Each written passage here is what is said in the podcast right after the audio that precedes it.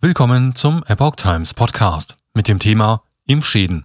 Lauterbach spielt Postwag-Syndrom herunter. Betroffene fordert Rücktritt. Ein Artikel von Susanne Aussitsch vom 21. Juni 2022. Nach über eineinhalb Jahren Impfkampagne und Werbung für nebenwirkungsfreie Impfung, so Karl Lauterbach, spricht der Bundesgesundheitsminister plötzlich von einem Krankheitsbild für Impfnebenwirkungen. Herzmuskelentzündung, Atemnot, Nervenschmerzen, Konzentrationsstörungen, Muskelzucken. Die Leidesliste der Menschen, die durch die Covid-Impfung teilweise mit schwersten Nebenwirkungen zu kämpfen haben, ist lang. Seit kurzem gibt es eine offizielle Bezeichnung dafür, das Postwag-Syndrom. Auf der Twitter-Seite des Bundesgesundheitsministeriums äußerte sich der Minister Karl Lauterbach am 16. Juni in knapp zweieinhalb Minuten zu schweren Nebenwirkungen und Todesfällen nach einer Covid-Impfung. Das Postwachs-Syndrom dürfe nicht unter den Teppich gekehrt werden, so Lauterbach.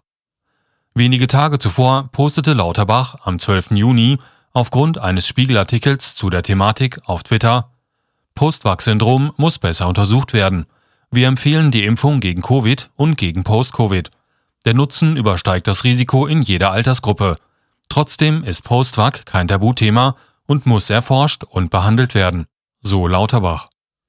Erstmalig räumt der Gesundheitsminister damit seit Beginn der Covid-Impfkampagne offiziell schwere Nebenwirkungen und Todesfälle nach der Covid-Impfung ein, auch wenn er diese herunterspielte, indem er sagte, Zitat, alles in allem sind diese Nebenwirkungen sehr selten, insbesondere die schweren Nebenwirkungen. Und das Risiko durch die Impfung zu sterben ist extrem gering. In einem Interview mit der Deutschen Herzstiftung hatte Lauterbach im Februar 2021 noch erklärt, eine Impfung gegen das Coronavirus ist unbedenklich.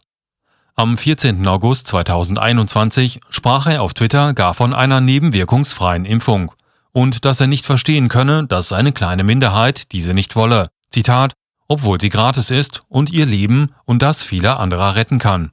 So Lauterbach.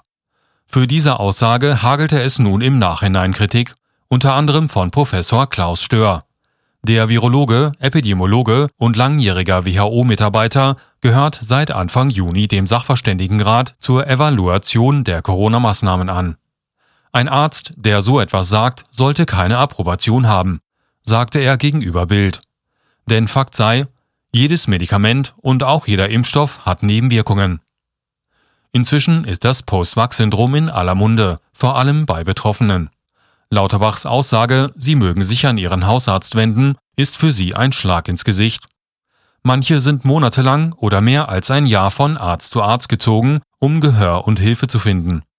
Eine von ihnen ist Felicia Binger, die nach der Impfung an unterschiedlichen Beschwerden leidet.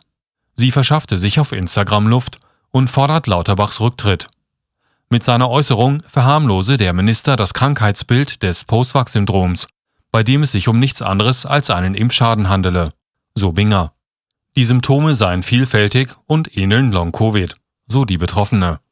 Es gebe für Personen mit Nebenwirkungen nach Covid-Impfungen genau eine Anlaufstelle in ganz Deutschland, erklärt Binger weiter.